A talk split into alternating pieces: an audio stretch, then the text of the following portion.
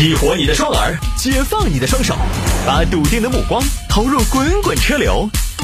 给我一个槽点，我可以吐槽整个地球仪。微言大义，换种方式纵横网络江湖。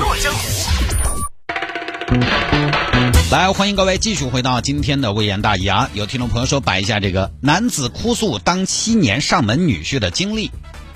上门女婿嘛，有什么经历？这个说的是贵州一个曾先生，今年三十三岁。他呢之前通过人介绍认识了自己现在的老婆，当时呢也很喜欢。那边女方呢提出了一个要求：菊花，我们结婚吧。结婚啊，结婚，我们都在一起这么长时间了，特别合适啊，磨合也磨合好了，有什么不能结婚的？你怎么还犹豫呢？结婚那不是我就嫁到你们屋头去了，那不然呢？哎呀，我是考虑过这个，我是考虑不能你到我们屋头当个上门女婿，上门女婿，我为什么要当上门女婿？哎呀，不是，你晓得我我妈那儿年纪大了，我如果嫁出去，我们妈那儿好孤单哦。爸爸妈妈生我养我，一把屎一把尿把我喂大，嫁出去的女儿泼出去的水，我以后他们两个老的在屋头，我光想都觉得好难过。真的，我都不敢想。好了好了好了，菊花你别哭啊。哎，不就是上门女婿吗？行，我上就是了。真的吗？真的呀。这个门我上定了，去你家也是过，去我家也是过，一回事。只要咱俩感情好，这都不是问题。上门就上门，不上门怎么上炕？是不是？你怕你不怕人家说你上门女婿？我怕什么？对吧？我怕什么？人家又没说错，我就是上门女婿，怎么了？上他们家门了？没有嘛？还说我奇怪？我上门不代表我地位不高，是不是？不是。呃，地位不高也没关系。我再上门女婿，那大晚上的，是不是？我让你睡，你就得睡，是不是？我再怎么上门女婿，孩子还不是姓曾，是不是？不是啊。嗯，既然是上门女婿，那肯定你要上就要上到底噻，上就要上全套噻，你不能只上门上床，然后不上其他的噻，对不对？娃娃肯定要给我姓噻。什么句话？可以，行，我答应你。名字嘛，不过是个代号，就跟你姓。那你这么将就我，这么迁就我，你妈那儿得不得说你哦？没事儿，我家还有一个弟弟，一个妹妹，一个姐姐，他们还有娃呢，没问题，传宗接代啊，这种事儿啊，呃，跟我没关系，我一个人多我一个不多，少我一个不少。于是呢，就去当了上门女婿。结果呢，上门女婿的生活并没有想象中那么的好。据曾先生描述呢，就有那么几点。吃饭不能上桌，这个有点过分了啊！吃饭喽，啊来了，哎，等一下，小曾，怎么了，爸？你啥子意思？爸，什么什么意思？那不是吃饭了吗？吃饭，吃饭，你端个碗，我看你这个架势，你是爪子？你准备上桌子啊？爸，我吃饭我不上桌，我上哪儿啊？上床吃啊？我又没瘫痪，你说，你个上门女婿，你吃饭上桌子？我看你是要上天，这儿挤得很，你个人沙发上去吃。行行行行行，你们坐你们坐，我去沙发吃。然后孩子们跟自己姓，还得带孩子。我下午有点事，你也不得带娃娃哈。媳妇儿，你这叫什么话？你有没有事儿？不都是我在带吗？啊，曾小宝，喂宝宝啊，曾小宝，啥啥曾小宝，李小宝，跟着我姓的，你要吵翻嗦？没有，他就是他是叫李小宝，曾小宝是我给他起的小名，不可能有小名。儿子只有一个姓，姓李。我跟你说，老公，你不要搞忘你上门女婿的身份哈。以后发现你乱喊，我跟你说，看一次打一次。啊，行行行行行，我知道了知道了。在家还得做很多家务。小曾，哎，怎么了，爸？帮我把火盆搓一下。爸，您这个火炮我搓呀。咱妈现在不给你搓了。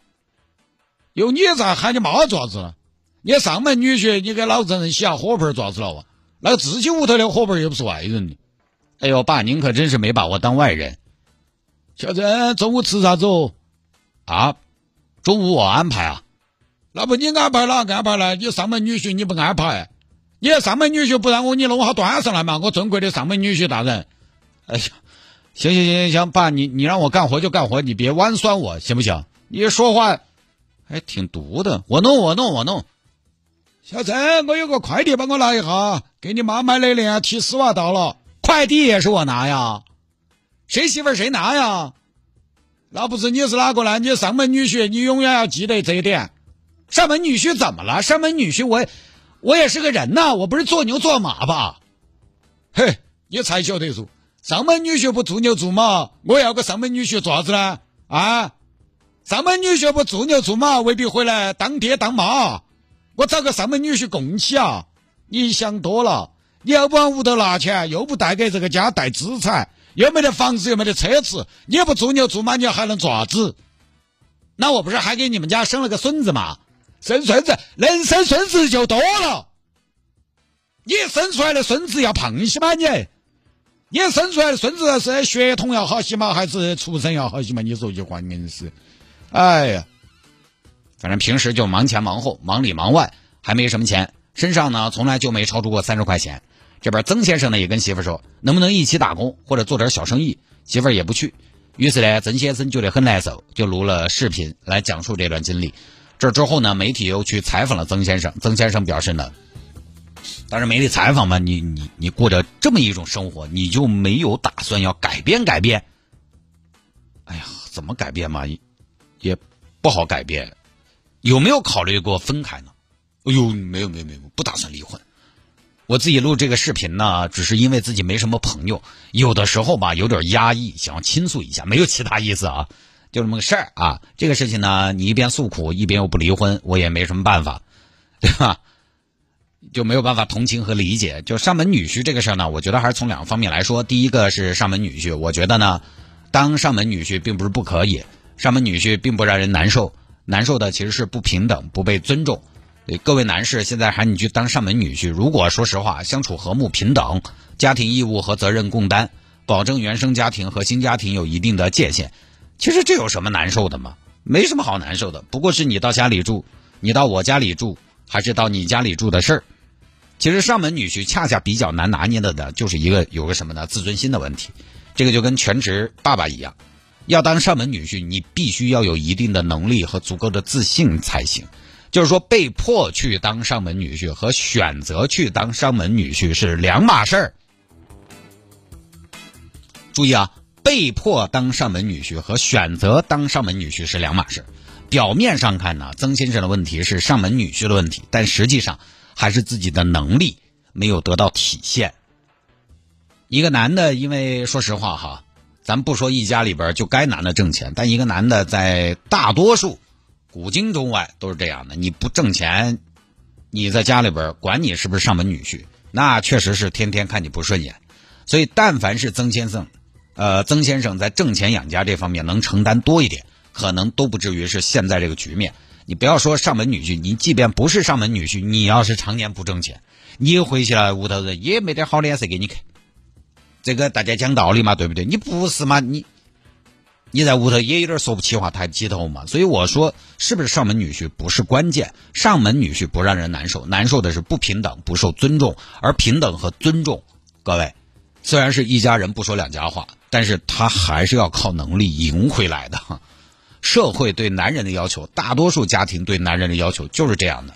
另一个方面呢，我强调一下，其实这个曾先生呢，他也不是第一次在网上发视频了。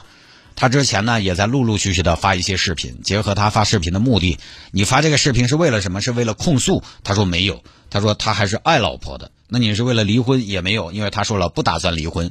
他甚至还接受采访说，其实我觉得我现在过得也还可以。你又不控诉，又不离婚，甚至觉得自己还可以，那你拍这个视频干嘛呢？血泪控诉，然后什么都不图，这是嫌两口子感情太好，图什么呀？也是图点流量。